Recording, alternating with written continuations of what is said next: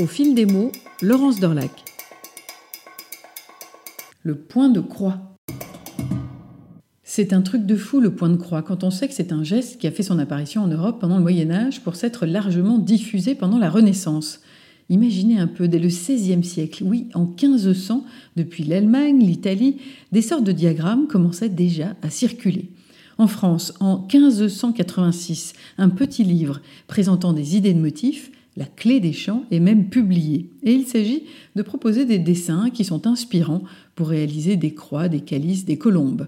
De délicates images définies grâce à ces petits fils croisés en forme de X car c'est bien l'association de ces petites croix qui crée le dessin. Il faut juste respecter deux conditions. D'abord, avoir le bon tissu. Une toile dite Aïda, par exemple, pour commencer, elle est tissée de façon à ce que sa trame constitue une sorte de grille naturelle. Ensuite, s'attendre à compter et recompter, de case en case, de croix en croix. On appelle cela d'ailleurs la broderie comptée.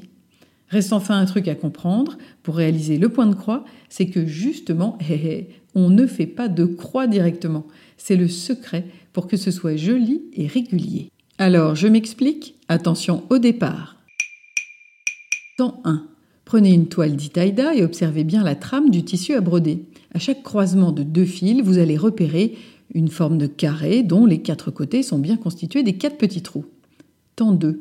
Faites sortir votre aiguille d'un petit trou situé en bas à gauche d'un carré. Visez alors en haut à droite de ce carré. Vous allez réaliser la diagonale de ce carré. Piquez l'aiguille au coin en haut à droite. Temps 3. Vous êtes donc en haut à droite du carré. Vous passez l'aiguille sous le tissu, juste à la verticale, et vous allez la faire ressortir au trou d'après, en bas à droite. Temps 4. Vous êtes en bas à droite de votre premier carré. Cela équivaut à être en bas à gauche du carré d'à côté. Vous allez donc, hop, repartir pour faire la diagonale de ce carré qui suit. Vous piquerez donc l'aiguille en haut à droite de ce deuxième carré. Arrêt sur image, que voit-on sur l'ouvrage? Deux points obliques parfaitement parallèles. Deux points en diagonale, chacun dans son carré respectif. Alors on continue? Vous êtes en haut à droite du second carré. Vous allez glisser par-dessous le tissu votre aiguille à la verticale pour la faire ressortir en bas à droite de ce second carré, ce qui équivaut, vous êtes bien d'accord, à être en bas à gauche du troisième carré. Mais là, vous allez piquer en diagonale vers la gauche. Oui, vous allez avoir l'impression de revenir en arrière. Vous allez en fait chercher le coin en haut à gauche du second carré. Vous avez fait la diagonale de ce second carré et c'est votre premier point de croix.